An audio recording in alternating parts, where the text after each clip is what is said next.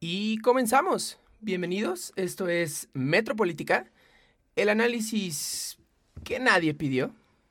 Y nos da mucho gusto saludarlos a todos los que nos escuchen. El tema de hoy va a ser megaproyectos. Me acompaña mi compañero Alan Vázquez, un gusto. Hola Dani, ¿cómo estás? Y mi compañero Alejandro Lin. Bienvenidos a todos. Este, hoy vamos a seguir la línea del, de los temas que abordamos sobre la cuarta transformación. Eh, veníamos hablando sobre la austeridad y hoy vamos a, a ver qué es lo que sucede después de la austeridad, qué va después de la austeridad. Así que los invito a nos acompañen y a darle.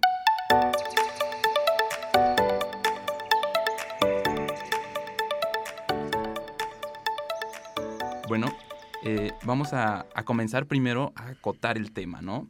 Me gustaría primero empezar a, a, hacer la referencia de qué entender, más bien sí, a qué nos referimos cuando hablamos de megaproyectos. Alan, ¿puedes darnos una, una semblanza? Sí, bueno, primero, eh, pues establecer que por megaproyectos nos referimos a megaproyectos de infraestructura. ¿no? Estos proyectos que tiene en mente la cuarta transformación, que tiene en mente Andrés Manuel López Obrador y que en sí se refieren a, a, tres principalmente, que es el aeropuerto de Santa Lucía, la refinería de Dos Bocas en Tabasco y el tren Maya en la península de Yucatán. Estos son, digamos, todo, todo gobierno, sabemos, ¿no? Que tiene como uno de sus principales objetivos es siempre el Dejar una huella. El dejar una huella, pero en infraestructura. ¿No? Dejar carreteras, dejar puentes, dejar eh, trenes, aeropuertos, lo que, que sea. Hizo algo. Exactamente. Sí, sí, sí. Y, y, me parece que la muestra más tangible de esta pretensión de los gobiernos son los proyectos de infraestructura. Eh, sería que tú este, sustentas un poco la tesis de que es más o menos la construcción de un coliseo, si es algo así, un, un, mausoleo que represente la cuarta transformación en, en, piedra y metal. Sí, exactamente. ¿Por qué? Porque pues, sabemos que todos estos proyectos, sean puentes, sea lo que sea, todos llevan su, su plaquita, ¿no? Este, este proyecto se construyó en la administración de este presidente con el gobernador tal. Y bueno, creo que sabemos con con lo ególatra que a veces puede ser la cuarta transformación, que esto no lo va a dejar jamás. Pero no creo que también hay una razón social ahí, o sea, lo están construyendo con, por, por, beneficio a lo que es el pueblo mexicano. Sí, sí, sí, claro, pero ah, no hay que ser eh, ingenuos, ¿no? Me parece que esta es una de las razones, o sea, la, las razones sociales es una de las razones, sin embargo, el fin, la primera la primera, o por lo que los gobiernos dicen, quiero construir este proyecto, es decir, voy a dejar una huella. No, esa es, otra, es una razón, no sé que el fin es el fin social. Ya si pueden dejar su huella, su, dejar su plaquita, es otra cosa. No, no lo veo tanto así. Bueno. Fíjate, o sea, sé que el, el, fin social siempre va a ser importante, pero de, al menos desde mi perspectiva, yo sí creo que, que todo proyecto, no solamente estos, ¿no? Y tampoco Cualquiera, es como, sí. como tirarle solamente al, al, gobierno de Andrés Manuel, todos lo han ahí, hecho. Ahí está el ejemplo de Estados Unidos, Trump, ¿cuál es su proyecto, proyecto? El muro. El muro, el muro fronterizo que ha estado peleando los últimos tres años y que pues no consigue nada. Exactamente. Pero su fin o su objetivo y todo su objetivo de campaña, ¿cuál fue? Su, dejar, su, dejar su, dejar su, su muro, su legado. Uh -huh, exactamente. Ok, tenemos esta interpretación un poco como superficial, podemos decir, de, de Alan. Y ahora quisiera preguntarle a Alejandro, ¿cuál sería el impacto? O sea, tú nos hablabas del impacto social, de cómo podría trascender un proyecto, un megaproyecto en México y cuál sería la perspectiva que tú encuentras. ¿Cuál o sea, podría ser? Al final del día, yo lo que estoy viendo es que, y toda la tendencia que está llevando ahorita Andrés Manuel López Obrador, es la de ayudar al pueblo. A ayudar al pueblo que ha sido golpeado los últimos sexenios, los últimos años, que ha estado marginado, que no ha sido apoyado, que ha sido olvidado, ¿no? Entonces yo creo que, o que busca él con estos megaproyectos, o al menos lo que podría ser el Tren Maya y lo que podría ser Dos Bocas, es recaudar más dinero para poder invertir más inyectar más a lo que es a la sociedad, más allá de inyectar a la economía. Lo que él busca al final del día es intentar ayudar a este pueblo mexicano que ha sido golpeado durante estos últimos años, ¿no? Ok, entonces vemos una suerte de reivindicación, ¿no? O sea, estos proyectos vienen a reivindicar a lo mejor el tren Maya al sureste del país, que ha sido olvidado durante varios, varios sexenios, y la refinería de Dos Bocas a reivindicar la industria petrolera que se ha abandonado fuertemente. Me parece interesante la tesis que manejas, Alejandro. ¿Tú cómo la ves, Alan?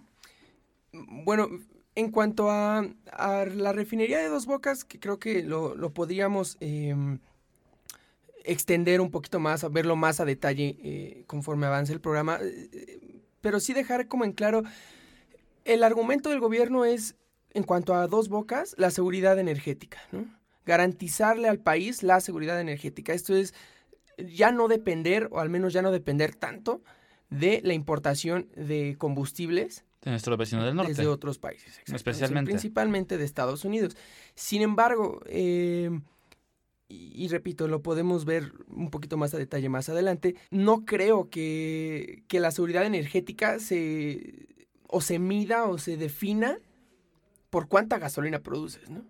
O por cuánta gasolina, o por cuánto ya no dependes de otro país para tu gasolina Entonces, ¿cómo se mide? Sí, ¿cómo se mide? en otras maneras de, de conseguir energía, ¿no? Como que tenemos esta miopía en el gobierno de, de- de decir energía es carbón, que ya lo vimos. que Hidrocarburos. O sea, es hidrocarburos, en, en, en general los hidrocarburos, o ¿no? sea, El su- carbón su, y enfoque el- ya no es energías renovables como los que están haciendo muchos países, digamos, europeos, que viene siendo solar, viene siendo eólica. El enfoque de este gobierno básicamente es lo que hacían en, los, en el, lo que viene siendo el siglo XX. Exactamente, mantener los mismos esquemas de, de combustibles de... de Quemar carbón, quemar este gasolina, quemar todo eso, que hidrocarburos que en teoría, o bueno, algunos no creen, daña, daña la capa de ozono y está ca- causando el calentamiento, global. Y que además de esto se nos va a acabar en, en pocos años. Yo, yo creo que al petróleo o al menos a Pemex ya no le queda más de 25 años para seguir explotando el petróleo como lo ha estado haciendo. Entonces, pues nada más déjalo ahí, ¿no? O sea, esto de la seguridad energética pues creo que tiene más aristas, hay más maneras de dónde abordarlo y creo que es algo en donde nos podría quedar a deber el, el gobierno de Andrés Manuel y una inversión tan grande como lo es Dos Bocas. Bueno, este, muy, muy profundo el, el planteamiento que hace este Alan. Y bueno, ahora quisiéramos, pues ya, como ya hiciste la introducción de dos bocas, vamos a abocarnos, ahora sí, a aer- aeropuertos. Bueno, el aeropuerto, ¿no? ¿Y qué implica el aeropuerto? Bueno, Pero, vamos pero a- dijiste bien, Daniel, o sea, no es, no es el aeropuerto. Los. Los- ahorita, hasta ahorita, exactamente. as- a- aún ahorita siguen siendo los aeropuertos. Exactamente. Texcoco, No se ha muerto. No. está complicado. Acaba de revivir. Vamos a hacer el planteamiento. Este, se venía construyendo el Naim, el nuevo aeropuerto internacional de la Ciudad de México, de, de México. De México, en, en lo que es eh, un terreno en Texcoco. en un, un- exacto, un terreno en Texcoco. Y lo que nos venía contando la cuarta transformación es que se cancela el aeropuerto. ¿Qué implicó esa cancelación? Bueno, no es que, no, o sea, no lo iban a cancelar ellos porque ellos quisieron. Hicieron una encuesta, hicieron una, digamos, una votación donde el- México pudo participar para la cancelación de lo que viene siendo el aeropuerto. O sea, no es como dijo, ¿sabes qué? Yo lo voy a cancelar porque yo quiero, ¿no? O sea, dio la opción de que las personas votaran. Que las personas no quisieran votar, que porque era una encuesta patito, muy su bronca de las o no personas. pudieran votar. Tuvieron todo un día, ¿no? Fue- fueron, creo que me parece, tres días de, de la consulta ciudadana, pero no llegó a todo el país. No, pero la gran parte de la población que le podría interesar, al menos lo que es Ciudad de México, lo que es toda la zona metropolitana, que son 20 millones de personas. Pero fíjate, muchas personas pudieron votar más de dos veces y aún así el, número de votantes fue bastante bajo. Eh, ahora imagínate si las personas que estaban molestas por la cancelación no hubieran votado. Pero ahí, ahí es cada quien no la cuestión. Sí. Ahora, lo que implica su cancelación, ¿no? Primero que nada, ese, ese aeropuerto ya llevaba una construcción, o bueno, bastante avanzada. Un, creo que tengo un 20-30%. Re- relativamente, relativamente avanzada. Pero hablamos de ya millones de pesos invertidos. ¿Qué va a pasar? Bueno, si se cancela este aeropuerto, de alguna parte tienen que pagar a los inversionistas privados todo ese dinero. ¿Qué es lo que se va a hacer? Bueno, se va a im- al nuevo aeropuerto en Santa Lucía se planea poner un impuesto para poder empezar a pagar lo que es todo este esta parte de bueno, ah, toda, toda esta parte de inversión que se había hecho. Esa es la idea en teoría, ¿no? Bueno, y en concreto, Alan, digo Alejandro, ¿tú cómo ves? Texcoco cancelado, ¿es positivo o negativo? Mira, te- para... te, la voy a dar de dos, de dos maneras? ¿no? Defendiendo la cuarta transformación, defendiendo lo que están haciendo ellos, eh, es al final de cuentas, es un proyecto que se canceló, más que nada, ¿por qué? Porque había corrupción. Se encontró que había corrupción, se encontró que... Justamente no. Justamente hace poco se ha dicho que no se ha encontrado nada. A ver, yo les pregunto, o sea, seamos honestos, ¿creen que realmente un proyecto de esa magnitud venía limpio? O sea, digamos, hay- conocemos todos los proyectos que han hecho todos los gobiernos priistas. Nada más observa el tren, el tren de Toluca, todas las carreteras. ¿Ustedes creen que un proyecto de esa magnitud iba a ir limpio? Pues es que no podemos ser así de subjetivos No, y pero- prejuiciosos, ¿no? Bueno, yo, yo te digo, esa, esa es la perspectiva desde el gobierno, lo que ellos estaban manejando, ¿no? Personalmente, yo hubiera preferido el aeropuerto de Texcoco. Un aeropuerto nuevo, un aeropuerto bien armado, De clase mundial. en clase mundial, que el argumento también de... el, el lo- coliseo de Enrique Peña Nieto. Exactamente. no, por- bueno, lo comenzó Ujú. Enrique Peña Nieto, pero ¿quién le iba a acabar? Claro, pero pues Lo- de quién iba a llevar la placa. O sea, tenía el sello personal. Ah, ¿sabes? iba a ser, comenzó... Tenía el Lo estilo iba, lo iba a acabar, lo iba a acabar Andrés Manuel, güey, porque va a seguir ahí quién sabe cuántos. Sí, quién sabe cuántos años. No, se acaban tres. Él dijo que se acaban tres años y a veces la Santa Lucía lo va a acabar en dos, tres años. Pero el punto es, otra razón por la cual el gobierno argumenta que se cancela es por el terreno, el terreno que había de, que había un lago. Que había un lago y el lago se iba a secar y ya no iba a poder la posibilidad de agua ahí.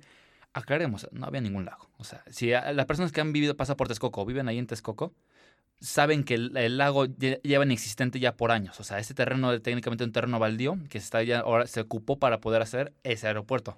Digo, yo personalmente hubiera preferido ese aeropuerto de clase mundial, ¿no? No sé tú qué digas, Alan. Sí, mira, por ejemplo, eh, no solamente ocupaban el, el argumento de, del agua, ¿no? Ocupaban también el argumento de, de que existían muchas especies Uy. de aves que migraban y pasaban por ese Ballenas, ¿no? lugar. También había ballenas. Ballenas, este, Delfines. delfines. Pocas también, creo que no entendido. Sin embargo, eh, a mí me, me- me- me- se me hace muy curioso este tipo de argumentos ecológicos. ¿Por qué? Porque, digo, obviamente tienen su validez. Claro. Y obviamente tú no puedes eh, construir absolutamente nada si no tiene sus estudios de, eh, ambientales pertinentes. ¿Los tiene Santa Lucía? Sí puedes. Justamente. Mira, sí puedes. ah, Santa no, Lucía, no, aguanta, aguanta. claro, claro no, que no, puedes. Pero lo Deberías puedes, de. lo puedes hacer si Pero es eres, lo si legal. eres otro gobierno. Lo puedes hacer si eras otro gobierno. No lo puedes hacer Este siendo la cuarta de- Que era transformación. cero corrupción y todo, total transparencia y me salen con esto. Exactamente. Y ahorita eh, a, a Santa Lucía ya lo detuvieron hace no muchos días, precisamente por, por la falta de estudios en materia ecológica, en materia ambiental. Entonces, ahorita también hace ratito que, que decías, eh, Alejandro, sobre, sobre lo que iba a dejar eh, el impacto en cuanto a dinero. De acuerdo a la Secretaría de Comunicaciones y Transportes, el- la, la cancelación del aeropuerto de Texcoco dejó una deuda de 6 mil millones de dólares en bonos y 30 mil millones de pesos en certificados fiduciarios.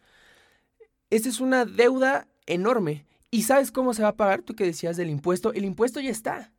El impuesto ya existe y ¿quién los está pagando? Los usuarios del aeropuerto Benito Juárez. Esto es la, tarifa de uso de aeropuerto. En todos los países, esta tarifa, que es digamos sí como un impuesto que tú pagas por usar un aeropuerto, este impuesto se va a la mejora y ampliación de las pistas y de los aeropuertos en general.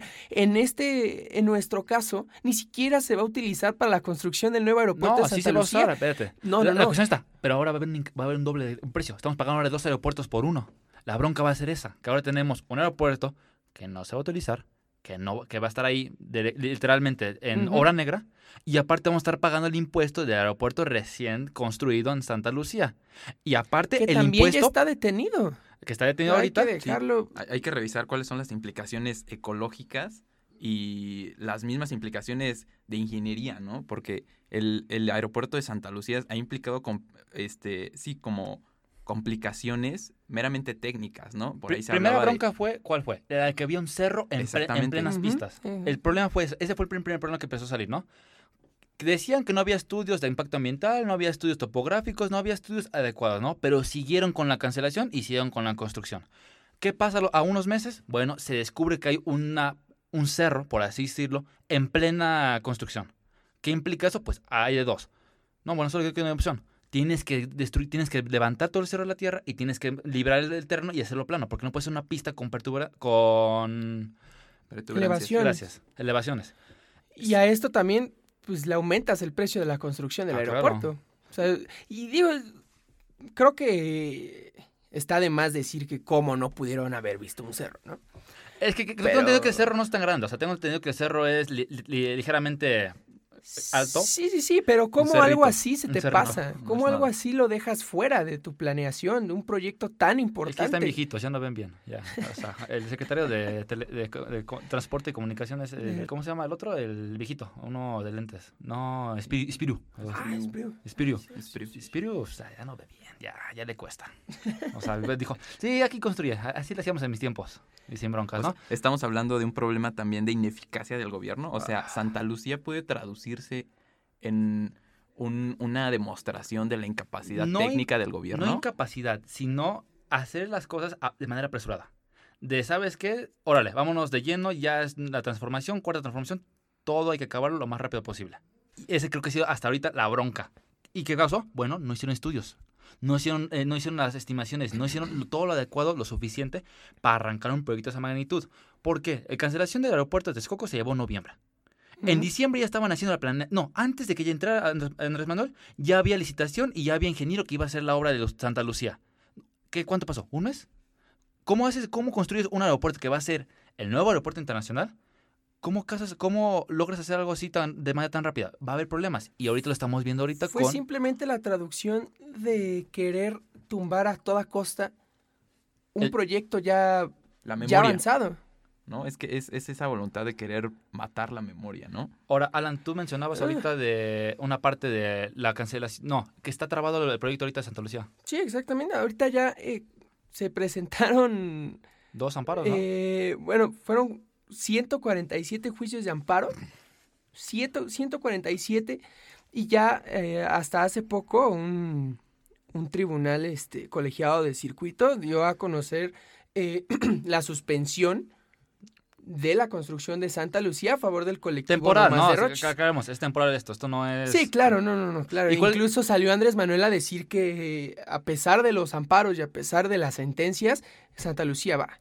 Sí, porque, ah, no, bueno, ¿qué, pedía el tribunal nada más? Pedía, creo que tengo entendido, que se hicieran los estudios los de impacto estudios de ambiental, impacto ambiental que se presentaran y ahora sí, ya si todo sale acorde a plan, venga. Claro, pero no solamente fue la suspensión de Santa Lucía, fue la suspensión de Santa Lucía y además Preservar la... preservar lo que ya está hecho en o sea, siguen construyendo o no se, no se, no, no, se no, no que sigan construyendo, sino que eh, me pare- eh, el gobierno de Andrés Manuel quería Inundarlo. inundar el terreno. Quería inundar el terreno. Y ahorita... Y ahorita eso prohibido. El O sea, Naim se queda intacto. Exactamente. O sea, mientras, si quieren seguir construyendo Santa Lucía, que lo hagan, pero el terreno no me lo toques. Ok, bueno, y vamos a seguir hablando de este tema. Nos aguarda todavía eh, hablar del tópico de Tren Maya y Dos Bocas, súper importantes. Vamos a ir a una pequeña pausa y en un segundo regresamos.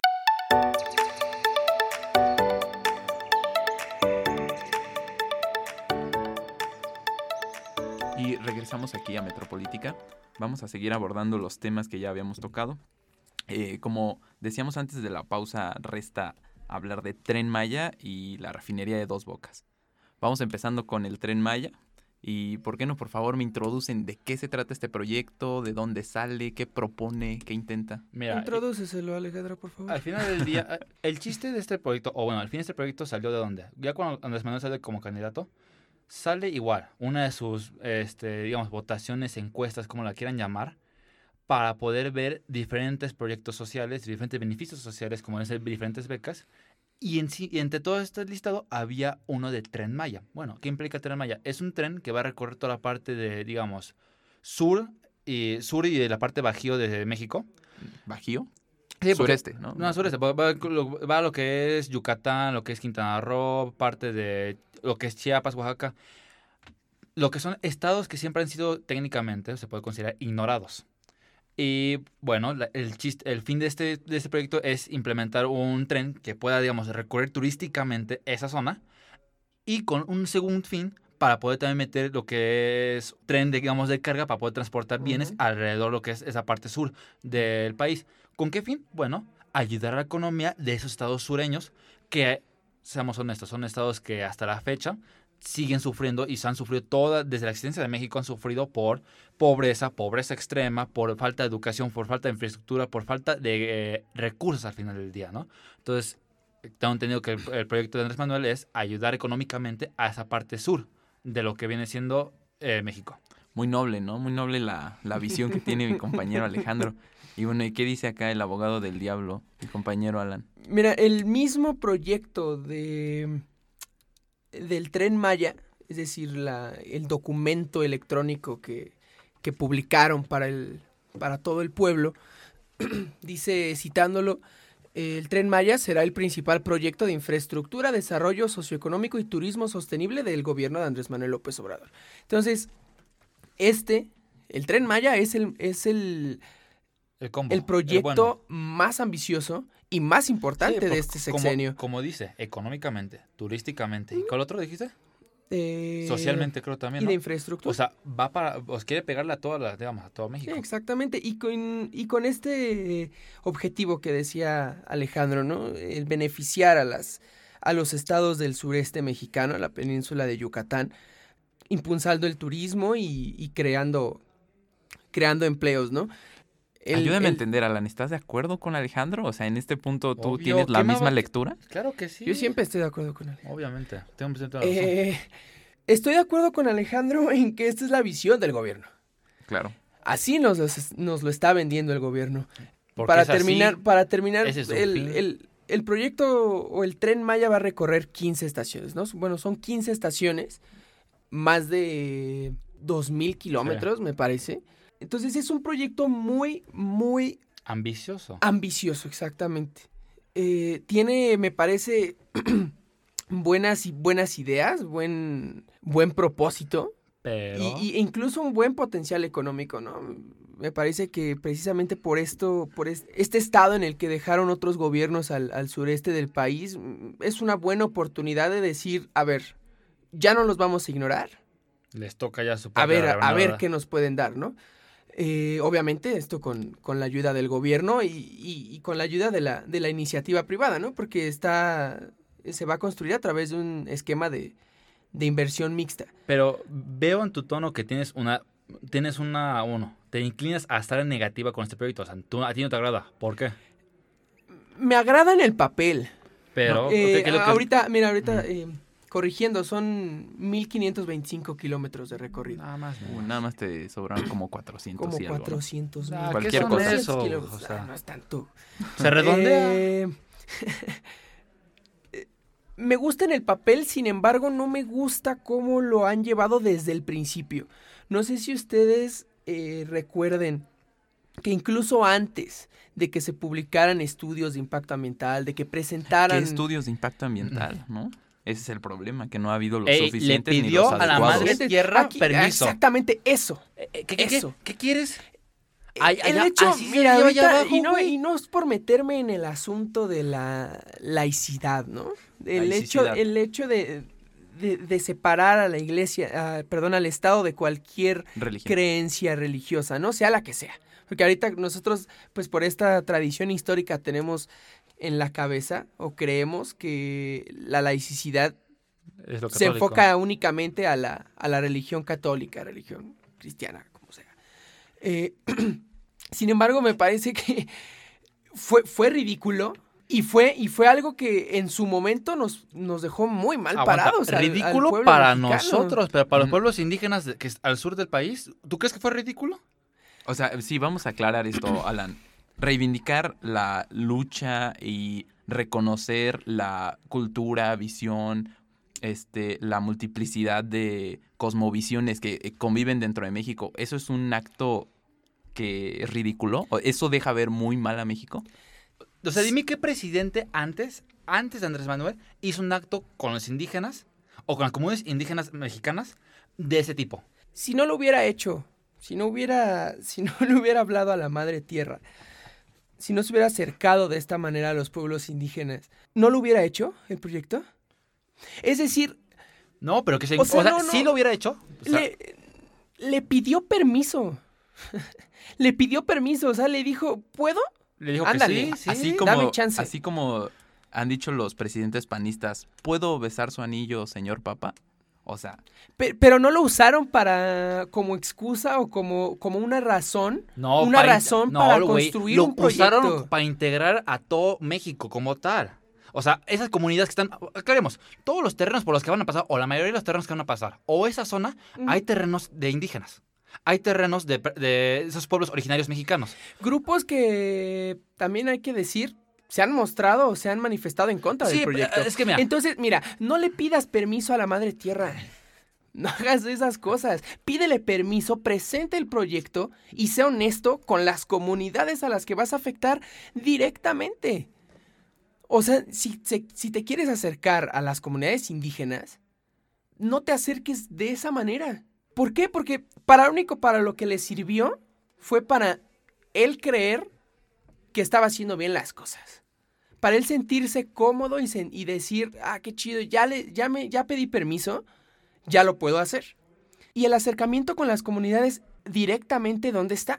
Eh, trasfondo, pues no lo, van a, no lo van a pasar Pero por tele, güey. O sea, tú vuelvo a lo también. mismo, güey. O sea, muchos grupos indígenas se han manifestado en contra Sí, del pe- es- proyecto. pero como todo proyecto, va a haber personas que no les va a gustar. Claro. Como todo proyecto de esa magnitud de 1500 kilómetros, va a haber personas que dicen, es que Pero a la madre no. tierra sí. No, la madre tierra le dio permiso, le importa todo y le dijo, ¿sabes qué? Venga, hazlo, hazlo, papecito. Además de este, de este permiso que le pidió a la, a la madre tierra, Y que se lo dio, aclaremos. incluso antes de, de decir sí lo vamos a hacer o de presentar el proyecto seriamente o de presentar los, los estudios de impacto ambiental, el gobierno ya tenía perfectamente delimitados en dónde iban a ser las estaciones y además ya habían empezado la construcción, ya habían talado árboles. Entonces, Es que no se van con rollos y van con todo, tienen que...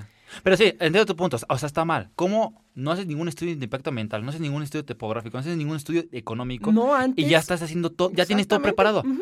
Es lo mismo que la parte de Texcoco. O sea, ahí sí estoy en desacuerdo con lo que es el, el actual gobierno, ¿no? No apresuren las cosas. A ver, tómeselo con calma. Tienen seis años, o bueno, cinco años y ocho meses porque Andrés Manuel se va en septiembre. Se va, se va- el-. Andrés, Manuel- Andrés se va. No, no, no, no, este, eh, Brad, Prepárense. va Brad, por favor. O Sheinbaum. El punto es el siguiente. No. Eh, no lo hagan a prisas. No tiene ningún chiste que lo hagan a prisas. Tienen seis años para planificar bien los proyectos. Bien pudieron haberse tomado este primer año para, sacar todos sus estos becas o programas sociales y planificar bien todo lo que iban a hacer. Lo que iba a ser Santa Lucía Dos Bocas y lo que viene siendo el Tren Maya. ¿Por qué no lo hicieron? Bueno, por lo mismo que estamos comentando hace ratito. Quieren quitar, quieren dejar detrás todos los gobiernos priistas, panistas anteriores, quieren acabar con eso, barrer completamente y órale, vámonos de lleno completo. ¿Qué está pasando? Bueno, tenemos proyectos que, si bien tienen algunos, algunos, un fin social o un fin correcto para la sociedad económico, no están ayudando, bueno, lo están haciendo de manera muy apresurada y nos causa ahorita que tenemos proyectos sin este, investigaciones o to- todos sus, sí, no, todos sus exámenes, por así decirlo. Ahora, también hay que tener en cuenta esto. La industria turística en México tiene un problema. No es mexicana. Los mexicanos que se benefician de la industria turística, ¿quiénes son? Los que lavan los baños en los hoteles, los que cambian las sábanas en los hoteles, es decir, quienes trabajan en estos complejos turísticos, quienes trabajan en parques, quienes trabajan, quienes incluso quienes venden eh, raspados o cositas así en las playas, en las costas. Aquí va a ser lo mismo. Además, tú, tú no vas a poner un, un hotel de cinco estrellas en Tenosique, en Tenosique, Tabasco. No, pero si ese es un buen proyecto, Vas a, sí. poner, vas a poner tus hoteles y vas a concentrar el verdadero impacto turístico del tren Maya en Cancún, en Mérida, en Playa del Carmen, en Bacalar incluso. No, es, es que estamos, estamos a, a ver, es que esos, esos son lugares ya establecidos. Tú acabas de mencionar un pueblo ahorita en, en Tabasco, ¿cómo se llama? Tenosique. Tenosique. O sea, si tú haces un buen proyecto, puedes lograr que Tenosique Se, vuelva vu- un pueblo se mágico. vuelva un pueblo mágico, exacto. Si, si lo tienes en una estación ahí, aclaremos, esto es a largo plazo, esto no lo vamos a ver ahorita. La idea del, del actual gobierno es eso, intentar impulsar el turismo y que agarremos una parte económica para el pueblo mexicano haciendo este, este tren con 14 estaciones. Ese es su, ese es su fin. Te digo, Y los hoteles. Los hoteles, los que en, en la gran mayoría se, se hacen mediante fideicomisos, inversionistas privados. donde atrás está la iniciativa privada que a veces no es mexicana o que en muchos casos no es mexicana. Pero genera empleos al final del día para mexicanos. Sí, sí, sí, pero ¿qué empleos? ¿Qué empleos? O sea, vas a generar empleos de personas que cambien camas en hoteles. ¿Qué prefieres? que ¿Que, re- sean pobres y no tengan dinero? ¿O que tengan mínimo un trabajo medio digno? Medio digno, Al menos si vas a hacer este tipo de proyectos, pues también legisla en esa materia. Yo, yo quisiera preguntar, hay que hacer una pausa y un corte de la, de la historia en México. A ver, Alan, hablas mucho sobre la industria turística, a lo mejor como las desventajas de la, ¿no? En este sentido dices que básicamente México tiene una economía de servidumbre, es lo que la lectura que yo hago de ti. ¿Y, y cómo no lo vamos a ver más en el sureste del país? Y la pregunta es, ¿es esto una invención de la cuarta transformación? O sea, es decir, que Cancún, que Acapulco, que, que Los Cabos sean este básicamente íconos de playas, o sea, el prototipo de playa para visitar. ¿Es, ¿Es un invento de Andrés Manuel o es un proyecto de nación que se ha venido estableciendo durante ya varias décadas?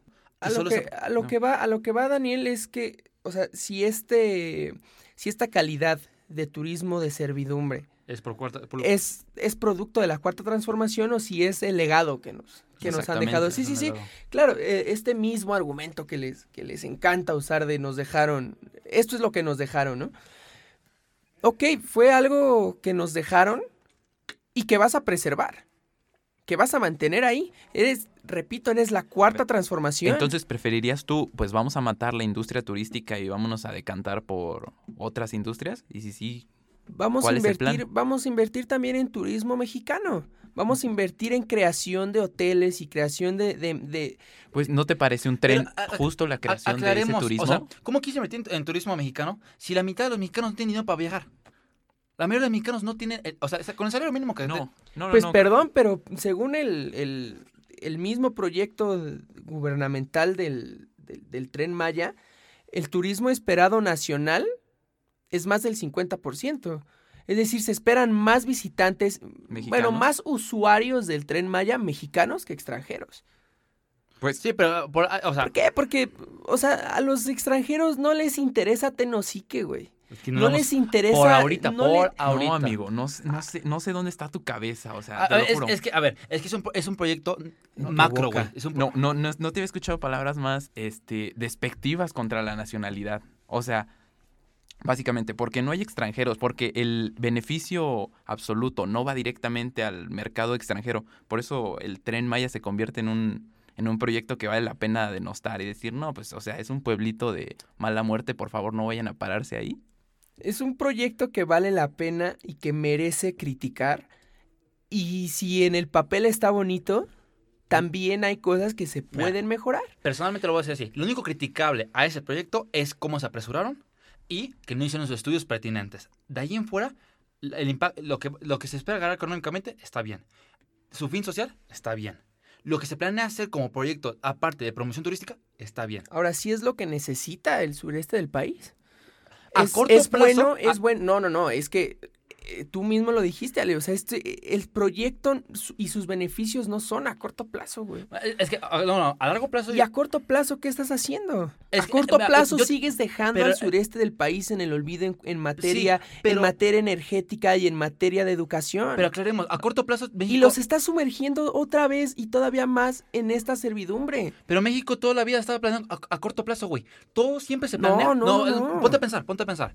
Cada sexenio, es- el presidente hace sus proyectos y el siguiente, el siguiente sexenio, adiós con ese proyecto. Y metemos nuevas cosas. Siempre se piensa aquí en México a seis años. Se piensa a seis años nada más. Lo que está planeando Andrés Manuel es un proyecto a largo plazo. Es un proyecto ya bien que a futuro nos va a rendir. Claro, un y, a, proyecto y a corto plazo. No todo se puede, Alan. O No, sea, o sea, ¿cómo- cómo chingados? Pues eres la cuarta transformación. Sí, pero no eres Superman también tú, o sea, o sea, a lo que voy yo. Es- tienes, va a haber momentos que vas a tener que... ¡Super AMLO! Sí lo es, güey. Se nos, se nos, nos, nos lo sea, vendieron nos, así. nos las pinta así, bien. Pero aclaremos, tienes que, vas a tener que sacrificar ciertas cosas. Y yo siento que aquí en este caso estás, ah, sacrificando a corto plazo alguna medida. Que digamos, ya vas, lleva seis meses. No sabemos si el siguiente año va a sacar un nuevo proyecto para ayudar a corto plazo. Por vía de mientras, a estos seis meses que llevamos de su gobierno, la idea es que nos vamos a largo plazo con este, con este proyecto y en un futuro va a rendir frutos. Por ahorita no va a haber nada.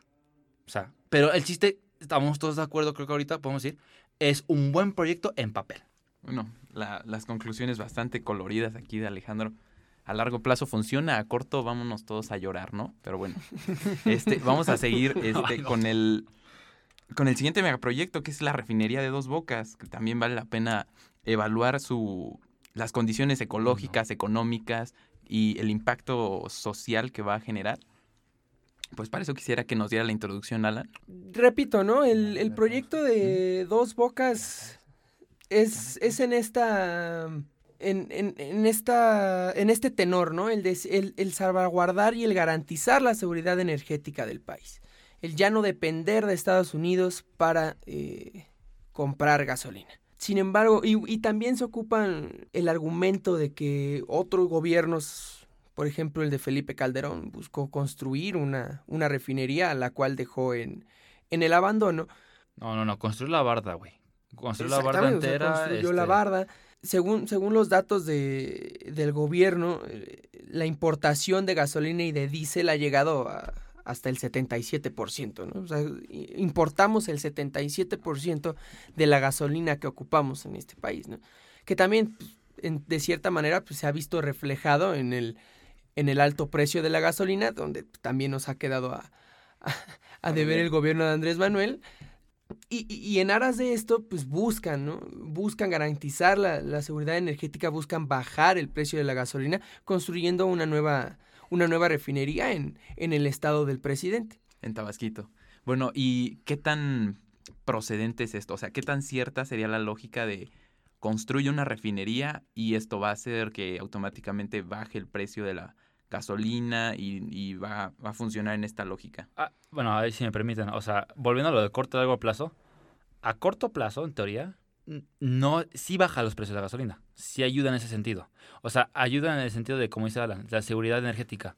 Ya no tener que depender de la parte de, Estados Unidos para, su, para la importación de gasolina y de diésel. Sin embargo, a largo plazo, ya dejemos de pensar en parte de importación de, gasolina o de diésel empezamos a pensar en el impacto ambiental y en que esos recursos no son renovables. Estamos hablando de, de, petróleo, de un recurso que no es renovable, que se estima, o hay varios estudios que lo calculan que para el año 2050 ya no va a haber. Entonces estamos hablando de una refinería que se va a tardar, que se va a tener que construir. Mm, Alan, ¿tú no tienes el dato? En tres años. En tres años. A, a, aclaremos, también no, bueno. otra cosa. Se hizo una licitación a tres empresas que han construido refinerías en todo el mundo le dijeron, a ver, no se puede reconstruir esa refinería ni con el presupuesto que nos estás dando, ni, ni el tiempo. tiempo. ¿Y qué dijo nuestro presidente? Sí se puede, a yo tengo huevo. otros datos. ¿Cómo? No, diga que a huevo ah, se puede. Claro. Ahora, ya veremos dentro de tres años si sí o si no. El punto es este.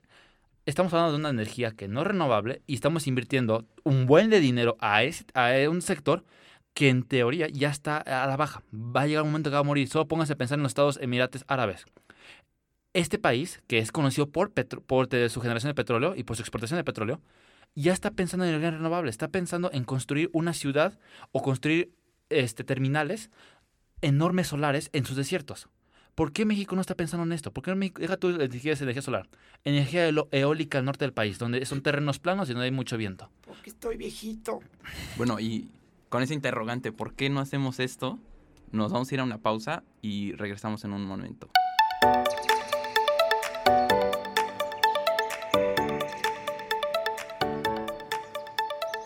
Bueno, y regresamos y nos quedamos en la pregunta, ¿por qué? ¿Por qué elegir, Alan, una invertir en energías este que ya en el mundo han quedado muertas? Por viejitos, como dice Alan. O sea, se quedaron en el siglo XX. ¿Cuál, cuál sería la lógica de, de, este gobierno? ¿Por qué eh, argumentar que el petróleo sigue siendo todavía sustento para la economía de México? Deja todo el sustento, el proteccionismo de la energía, lo que eh, mencionaba Alan, creo, ¿no? Sí, exactamente. O sea, esto atiende a, a la miopía del gobierno, ¿no? A no, a no... ¿Podrías definir miopía de gobierno? Porque no me queda muy claro. Es decir, el, el, el ver, el ver solamente a, a, muy corto plazo, el ver, el ver lo que tienes enfrente de ti y, y no. no ver más allá, ver más lejos. Entonces, perfectamente lo decía, lo decía Alejandro, eh, el petróleo no nos va a durar mucho tiempo. Nos dura, si, si tenemos suerte, 25, 30 años. Entonces, vamos a gastar este dinero, vamos a invertir esta capacidad eh, de, de, de infraestructura, de, recursos, en un proyecto que tal vez no nos sea tan no es viable a largo plazo. También eh, remarcar, ¿no? El hecho de que de quién se va a encargar de construir este este, este proyecto. Ya lo vimos con... Primero fue en Santa Lucía, ¿no? Donde el, el aeropuerto se, se va a encargar de construirlo el ejército. Bueno, va a ser administrado por el ejército. O sea, No, lo va a construir el ejército. o- Y, y en, y en la refinería de Dos Bocas se va a encargar Pemex y la CFE. Entonces, empresas muy estables, que no deben dinero, que decir, no ¿cómo- tienen ningún problema financiero los últimos años. Pemex es la empresa petrolera más endeudada del planeta. ¿Rebasó a Petrobras? Incluso con sus escándalos, ahorita Pemex es la empresa petrolera más eh, endeudada del planeta. Por y a, ahorita, y a por ellos les estás eh, encargando la construcción de un proyecto de esta magnitud. Decías, Daniel, eh, ¿por qué? ¿Por miopes? ¿Por necios? Y por no darle la importancia que merecen otros, otros, otras energías, otros medios para conseguir energía. Bueno, yo estoy de acuerdo contigo que podríamos optar a voltear a ver otras, otra producción, otro tipo de producción de energía, pero la, la necedad será un factor que tiene que ver aquí, Alejandro. O sea, la necedad será el punto de partida de que este gobierno pretenda mantener este, la producción de petróleo como eje central de la economía mexicana, Mira, o, o atiende más bien a, quizás lo a- es. a las condiciones del país. Mira, quizás lo es. Este, me gustaría pensar que no, que me gustaría pensar que el presidente está pensando, como tú dices, en la razón social ahorita del país, en la situación de que somos un país conocido, se supone que por exportar petróleo, o un país petrolero en teoría, lo fuimos en su momento. ¿Y cómo, es, cómo rayos es que somos ahora un país que importamos el 70% de nuestra, nuestro diésel y gasolina? ¿Cómo pasamos de una cosa a otra tan rápido, no? Entonces yo creo que, o sea, el presidente está intentando atacar esto, eh, o bueno, ese es el razonamiento que tiene su gobierno ahorita para, para decir, ¿sabes qué? Vamos con dos bocas, hay que construirlo, ¿no? Y También ese, puede responder un poquito este acercamiento eh, de Andrés Manuel con, con la historia, ¿no? Vemos que él se denomina la cuarta transformación y la última transformación antes de él fue la expropiación petrolera. Él se dice cardenista y pues como un cardenista no le iba a dar la importancia, eh, una importancia Bueno. tan grande al petróleo. No sé si yo hago otra lectura, pero tengo entendido las... Seguramente la- sí. las- no, bueno, es que más bien él lo ha dicho. Te estoy corrigiendo, amigo. Estoy siendo muy humilde. La- las anteriores Hombre, transformaciones... gracias. Sí, las anteriores transformaciones fue la independencia, reforma y la revolución. El cardenismo sin duda entra como resultado directo de la revolución. Entonces, Entonces, no, no, por favor, no blasfemes en contra de mi cuarta transformación. Pero pues cercano a, a Cárdenas, él se siente. No, te es- digo, o sea, él, él se ha llamado juarista y cardenista. Él se llama maderista, juarista y cardenista. Entonces, eh, también, también se, eh, bueno, creo que vale la pena eh, mencionar el, el estudio que, que realizó el Instituto Mexicano del Petróleo, al cual le mando un, un fuerte saludo que está muy cerquita de nosotros. aclaremos, y que no escondieron nada, ¿verdad? No, ningún, No, todos los datos, nada. transparencia completa en Claro, ese no, estudio. pero mira, este estudio dice que, que el proyecto va a costar 14 14.740 millones de dólares. Ah, Y esto casi duplica el costo, eh, bueno, el cálculo que realizó el gobierno. Entonces, ya ahorita estamos experimentando los, las primeras fallas en los cálculos. Y este es el problema también, o sea, no solamente es un problema de miopía y de, y de hacer y, y de hacer las cosas que tal vez no son las más importantes o, o a, a las que les deberías de dar toda la, la importancia, sino que ya lo estás haciendo, ok, ya eres miope, ya eres necio y quieres hacerlo, ok, pero hazlo bien, haz al menos tus estudios correctamente. Antes de hacer cualquier cosa. Porque Antes es lo de que decir nadie que, hace. que el, que el proyecto va a costar la mitad de lo que en realidad te va a terminar costando. Entonces No, también son ¿sabes fallas otra técnicas. cosa? Hazle caso a las personas que son expertas. Porque ya le habían dicho tres, tres eh, empresas que han construido refinerías. Creo que una era sueca. O sea, en, en- en diferentes países del, del mundo, ¿no? Tanto que te gustan las empresas gringas, Daniel. Ahora, el problema es esto. ¿Por qué rayos no les hacen caso? Ya dijeron, no se puede hacer en tan poco tiempo con tan poco dinero. O bueno, o le subes el tiempo o le subes el dinero. El presidente dijo, no, no, sí se puede. Pemex puede. Pemex, ¿qué fue el último que construyó? ¿En, qué- deja tú, ¿cuál fue el último? Hace ¿En qué 40 año? años. ¿En qué año fue tu última refinería? Hace 40 años. Yo no sé tú, pero la tecnología cambia cada año. Solo ve los celulares. Cada año sale un nuevo celular con diferente tecnología. ¿Cómo es la tecnología que se usaba hace 40 años a la de ahorita Y pues en también, materia mira, de... ¿qué, se, qué se puede esperar de un presidente que en su gobierno dijo que para sacar petróleo no se necesitaba mucha ciencia más que hacer un hoyito en el piso. Es que, es que en teoría sí se puede. O sea, en teoría tú haces un hoyo. O sea, hacen un hoyo y ya sacas Pues petróleo. entonces, este, ¿para qué invertir tanto dinero Pero, ah, si eh, solamente tienes que hacer un es, hoyo? que, es que eh, omitió la parte de que hay que buscar en dónde hacer ese hoyo. Y aclaremos, la refinería su punto no es hacer hoyos. Su punto es que lo que saque de esos hoyos es procesarlo para hacer gasolina que va a los coches. Y aquí los únicos hoyos que se están haciendo es el- son en el presupuesto del país. Qué En ironía, sal- en- qué en bárbaro. qué- El rey de la, De la ironía, de por la favor. ironía y de la analogía, papi. Eh, entonces, sí me parece que, que este es un, un proyecto muy ambicioso también, pero de los tres de los que ya hem- hemos hablado, es el más riesgoso y el que menos proyección a futuro tiene. Sí, menos pensamiento. O sea, tú ves, Santa Lucía en teoría es un aeropuerto que debe funcionar a largo plazo. Exactamente. Va, te lo paso. Tren Maya igual es un proyecto que Si, se si haces bien esos dos proyectos, te pueden resultar En bien, teoría, te pueden remunerar, te pueden Aclaremos, re- en Santa. Lucía falta la parte de, de conectividad entre los tres aeropuertos, que ya ni tocamos, pero bueno, ¿no? Pero Dos Bocas, ¿qué? Dos Bocas es un proyecto que en 2050, y estoy hablando a largo plazo, ya se murió. Porque la mayoría de los países ya están pensando en coches eléctricos. Ahora, lo único que nos serviría Dos Bocas a lo mucho es a futuro, que ya no necesitamos importar petróleo. Y está bien, sí. No, gasolina. Gasol- ah, entiendo, gasolina y diésel. Pero la idea también es que de dos bocas salir, también saliera, o bueno, me gustaría pensar, producir petróleo para exportar.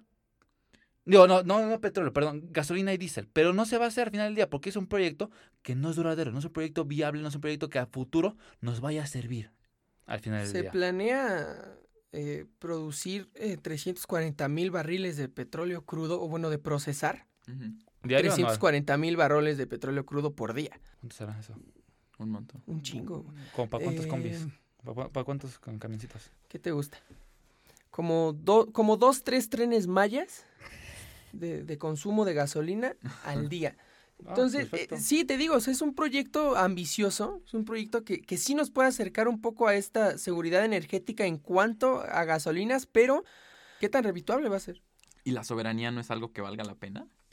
O sea, es- Soberanía- Es, pregunta insidiosa, ¿eh? O sea, no- Estás, ok, pones la soberanía ahorita en cuanto a la gasolina, pero la soberanía se te olvidó al momento de ir a, a- a llorarle al gobierno de Donald Trump para que no te pusiera aranceles y ser su patio trasero en espérate. materia de ¿Cómo dices migración. eso? ¿Cómo Que no se dices eso? no ¿Cómo se dices eso ahorita de, de ir a llorar? Buscamos la soberanía en algunos puntos, pero se nos olvida en muchos otros. O sea, sí, también la pregunta está mal, pero no puedes decir eso de, de lo que... Bueno, perdón, eso es un tema para otro día, yo creo, ¿no?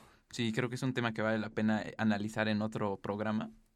Y con esa incógnita los vamos a dejar por esta vez. No, Sí, lo lamento, amigos. Eso fue todo por esta vez. Les agradezco a mis compañeros por su muy ferviente y apasionada conversación. para Con eso gusto. estamos, Daniel. Muchas Claro gracias. que sí, cuando Y- quieran. Nos vemos en la próxima. Esto Hasta fue luego. Metropolítica. Adiós.